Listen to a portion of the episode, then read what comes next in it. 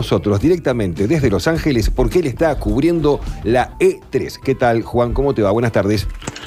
Hola Turco, ¿qué tal? ¿Cómo estás? ¿Se me escucha bien? Se te escucha perfecto, vamos a tratar de terminar las frases para no eh, pisarnos un poquito, ¿no? Por el tema del delay por ahí, ¿no? Bien, perfecto, acá en la tarde metropolitana, alucinante, esperando que nos cuentes un poco cómo se vive esta historia del E3, más que nada ahí en Los Ángeles. Bueno, acá estamos eh, cubriendo nuevamente E3. Eh, por suerte ya hace muchos años que venimos y podemos percibir hacia dónde está yendo la industria del videojuego a nivel mundial, ¿no? Tengamos en cuenta que todo lo que se ve acá y se muestra acá es lo que va a marcar el pulso de los videojuegos en el próximo año, año y medio. O sea, Juan, que vos estás en la cresta de la ola acá. Eh, no, estoy en LA. En este momento estoy en Los Ángeles. Hay olas, pero no, no la estamos disfrutando. Si bien hace 36 grados en este momento acá, no estamos disfrutando la playa porque estamos metidos adentro de, los centros de convenciones viendo los juegos. Juan, ¿qué son las cosas que, que más impacto causaron en los fanáticos, en, todos ustedes? Emma, es una cuestión muy rara lo que se está viviendo eh, en cuanto a los videojuegos porque está en una plena etapa de transición. Está dejando de ser la industria que era, que era la industria del hardware, la industria del consumo de una consola, de un aparato, algo que vos comprabas de un producto, para transformarse de lleno en una industria de servicios, como, como son, por ejemplo, Netflix o Spotify, servicios de, streaming. Hacia ese rumbo va. Pero por otro lado, tiene una contradicción de que las empresas líderes, como son eh, PlayStation y Xbox, anuncian nuevas consolas para la próxima generación.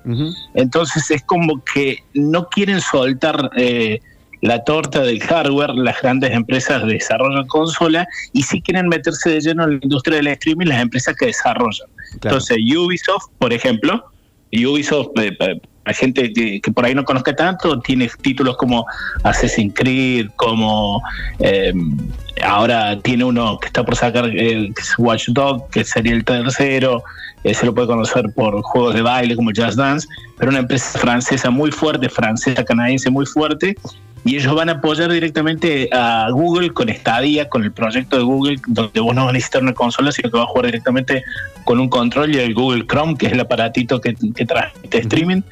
Eh, y bueno, por ejemplo, eh, directamente Ubisoft va por ese lado. Electronic Arts, que es la otra empresa grande, está viendo hacia dónde va a ir su servicio. En este momento, antes el año pasado, hasta el año pasado era solamente exclusivo de Xbox, ahora está en Xbox y PlayStation lo que es el EA Pass. Entonces, es, como está todo muy, muy raro. El único que le tiene claro y está separado es Nintendo. Nintendo sigue con la suya toda la vida, muy apuntado a, la familia, al juego de entretenimiento casual, a consolas portátiles, a móviles. O sea, es como que lo tienen resuelto y no están en esta otra eh, eh, incertidumbre que existen las otras empresas, como son las que desarrollan juegos, las que hacen streaming y las que hacen consolas. Están llegando muchas preguntas de parte de la audiencia. Eh, muchos coinciden con, por la, PS, la PS5, la PlayStation 5. ¿Qué onda? No, no, mira, PlayStation, no, nada. De PlayStation no se anunció nada, no se sabe nada. PlayStation decidió no estar en el E3. Ese otro tema, ¿no? E3 que hace 10 años atrás vos venías y en un centro de convenciones gigantesco como es el Centro de Convenciones de Los Ángeles, tenías todas las empresas líderes de la industria, y a poquito se fueron perdiendo, se fueron en realidad se fueron perdiendo, se fueron eh, yendo de lo que era el núcleo, que era el E3, a tener sus propias presentaciones. Por ejemplo, eh, PlayStation ya directamente dijo no, no participamos de E3, sí vamos a salir con nuestro sistema de, de streaming vía la propia consola o en nuestro blog de, de noticias que tenemos en playstation.com eh, Xbox o Microsoft, para decirlo bien, dijo, nosotros vamos a estar en E3, pero no vamos a estar en el edificio de E3, vamos a estar en nuestro propio edificio, que es el Microsoft Theater, que está eh, el, centro de convenciones, luego viene el, el, LA Live, eh, el Staples Center, que es la cancha de los Lakers, y pegadito está el Microsoft Theater, o sea que estás a, tres minutos caminando, cinco minutos caminando.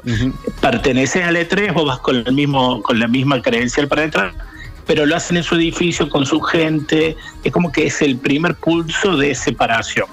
Claro. Entonces, eh, eh, PlayStation no mostró nada, nada, nada, nada, nada, ni, ni, piensa mostrar nada por ahora. Estamos charlando con Juan eh, Dragoto, que está en vivo desde Los Ángeles, cubriendo la E3. Em, Juan, preguntan mucho por el Cyberpunk 2077. Te confieso que yo anoche estuve hasta las 3 de la mañana viendo videos de, Cyberpunk. Me tiene como loco, con Keanu Reeves y todo lo demás. Mira, eh, este juego realmente está generando ese hype tan alto.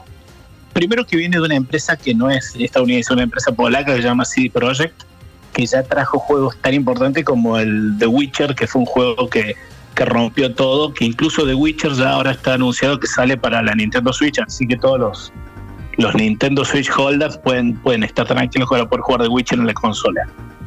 Eh, y esta empresa empezó el año pasado con un trailer bastante em, prometedor y no se supo más nada en todo el año.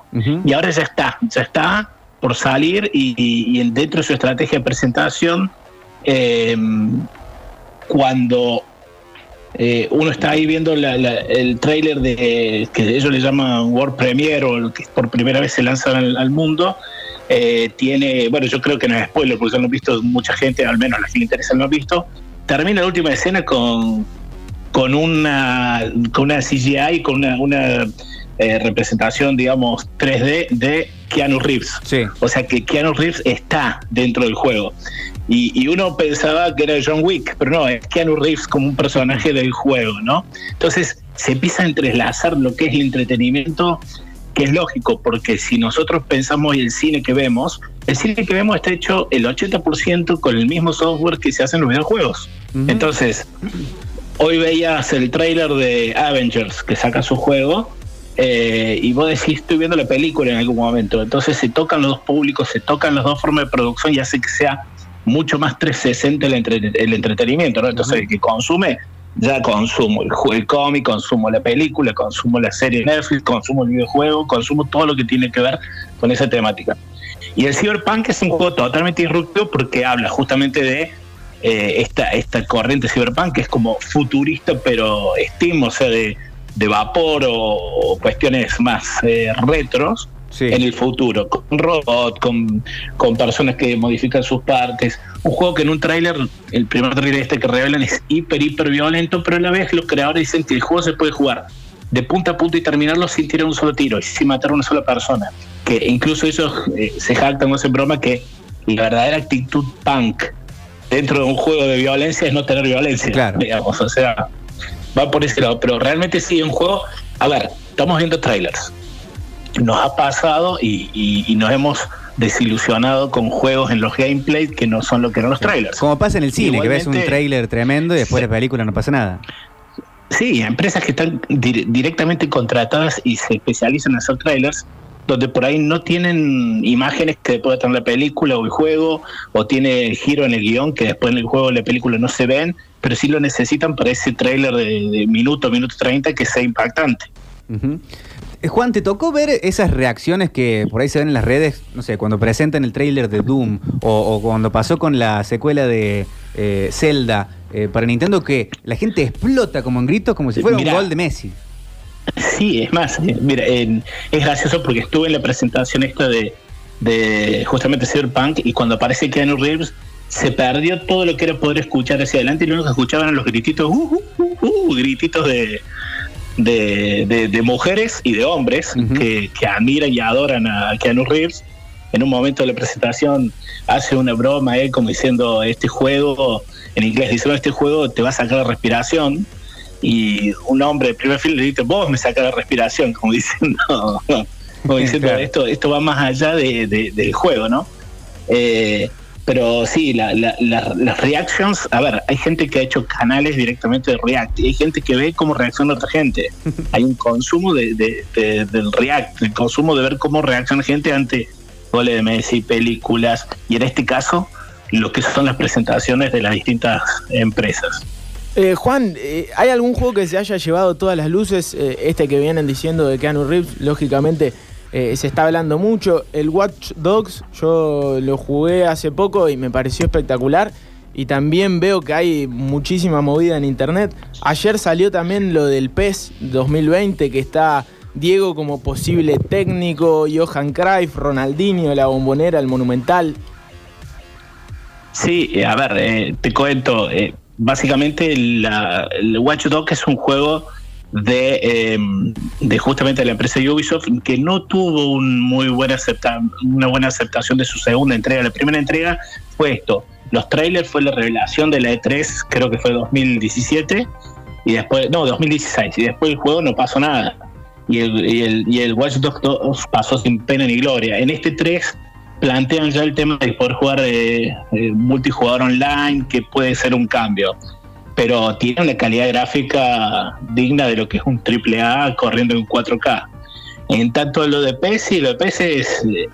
A ver, han rearmado todo lo que es el motor de, física del juego y han, han entienden que para competir con FIFA, que es el otro gran pilar de los juegos de fútbol, eh, no pueden quedarse solamente con el juego, tienen que ir a la generación de contenido y tienen que ir a la Master League, que sería lo mismo que el Ultimate Team, de, que sería el modo carrera dentro del FIFA, y tienen que agregarle personajes, efectivamente están eh, grandes técnicos, Maradona está como técnico, pero el Maradona técnico, o sea, el más gordito, con barba canosa, el, Maradona más reo, no tanto el jugador. El 2010. Eh, sí, esa versión, tal cual.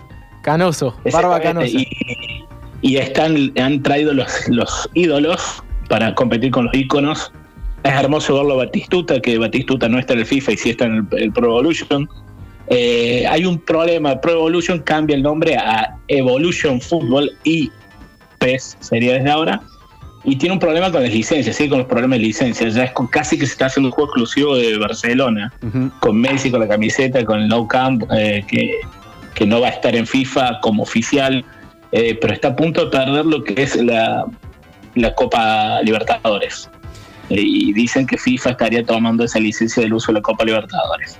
Claro. Juan, ¿qué, recibe eh, la gente como vos que va a la E3? Porque todos podemos leer las crónicas, ahora muchos te están escuchando charlar de los juegos, pero ¿qué es estar ahí? ¿Que ¿Hay algún merchandising que puedes manotear? ¿La experiencia de estar ahí? ¿Cuál es la diferencia? Mira, la, diferencia, la experiencia es eh, yo te puedo comentar, mi primera E3 fue directamente como entrar a, Disney eh, y decir, este, este, que, este es el mundo que, yo siempre fantaseé, esto es lo que siempre viví de chico, consumí, esto es lo que me gusta, y a medida que vos pasando los años, como se va, se va transformando en trabajo, y, vos vas viendo esa reacción de los que están llegando por, por primera vez a este tipo de evento. Este es un evento que concentra 80.000 personas en el transcurso de dos días y medio, ¿bien? Eh, y hace años atrás eh, era más o menos la misma cantidad, pero estaba cerrado al público. No había gente que no fuera de industria o de medios. En la actualidad hay gente, digamos, entra gente que compra su ticket, pero entra a las 2 de la tarde. Eh, y vos estás trabajando haciendo todo lo que son las coberturas para que la gente que está haciendo periodismo, la gente que está dentro de la industria pueda no tener que hacer colas tremendas dentro de los juegos para probarlos o pueda hablar con las personas que desarrollan y a las dos suena como una campana y vos ves que empieza a venir una estampida así como si fuera de Jurassic Park, más nerdica, más de nerds que vienen corriendo y te corren para empezar a usar los juegos, ¿no? Pero es, es muy lindo, es muy lindo la sensación de eh, esto que vos ves como algo imposible, que nunca vas a conocer, eh, a los que desarrollaron tal juego están por ahí caminando o puedes charlar. Eh, bueno, justamente cuando hablábamos con, con Octavio decía, hoy me había confundido que era hoy, pero mañana tenés la chance de hablar con Elon Musk. Lo vas a poder ver a Elon ¿Ah, Musk dando charla. Elon Musk, eh, creador de, lo que hoy es PayPal, hasta su propia empresa de, de, bueno, tiene Tesla, que son los autos eléctricos, tiene su propia empresa de, inteligencia artificial, empresa de, energía solar, de construcción de, cohetes para lo que es la exploración. A ver, sería un Tony Stark, sería lo que... si nosotros Tony Stark en la vida real es, Elon Musk. Y va a estar ahí sentado dando la charla, ¿viste? hablando de videojuegos, o sea que... No, porque tiene una empresa también de, videojuegos educativos, ¿no? Eh, y son esas cosas que te dan la posibilidad de venir a estos eventos que son eh, eventos que juntan culturas de todo el mundo, porque vos tenés todo lo que son los juegos super orientales de Nintendo, eh, como, qué sé yo, Banjo Kazooie, que es un juego que vos no, lo entendés dentro de la concepción occidental, y después tenés juegos muy americanos, como puede ser los Call of Duty o los eh, Rainbow Six, que son juegos más, más para lo que nosotros consumimos. entonces, eso es lo lindo de, de estar en esta. En esta. Y, a lo- y, y creo entender lo que me estabas planteando y, y, y pseudo mangueando. Y sí, eh, algo de merchandising hay y podemos tener algo para, para que puedan sortear alguna remera, un par de anteojos, cosas que, que no se compran o que no se pueden comprar, sino que solamente se regalan acá dentro del evento. Buenísimo, buenísimo. Juan, por último, y agradeciéndote el, el contacto, ¿cuál va a ser para vos el juego que rompe el mercado este año? Acá. El juego que rompa el mercado entre este año y el año que viene, comercialmente hablando, va a ser el juego de Marvel y Avengers, porque tiene una, digamos, tiene eh, un background muy fuerte de marketing y de consumo, y es un juego que pega a todos los públicos, ¿no? De chicos de, de 10 años en adelante ya, ya, los, ya los mete dentro de esto Ujú. eh, lo mete dentro de este juego eh, o dentro de, de lo que del consumo de, de la franquicia de Marvel. Y para mí Cyberpunk puede ser o el gran juego o la gran decepción. Eso es lo que tiene CD Projekt. No tiene punto medio, medio. O es el mejor juego que vas a poder jugar o el peor juego que vas a jugar. Claro. Eh, y, y después esa es una cuestión de esto como River, Boca, Belgrano, Talleres. Los hinchas de Halo están esperando el Halo nuevo, los hinchas de Call of Duty, Final Fantasy que va a tener remake. Eh, mira, yo te tiro una que, que, que, que no muchos están hablando, pero hay un remake de Age of Empire 2 que es increíble, cor- corriendo en 4K.